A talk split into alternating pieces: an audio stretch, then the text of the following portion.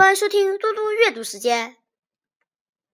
今天我要阅读的是故事《牵牛花和松树》。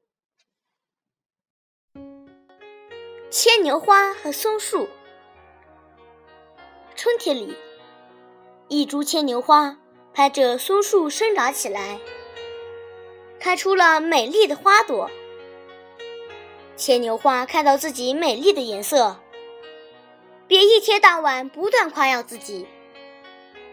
后来，甚至说自己是世界上最出色的名花。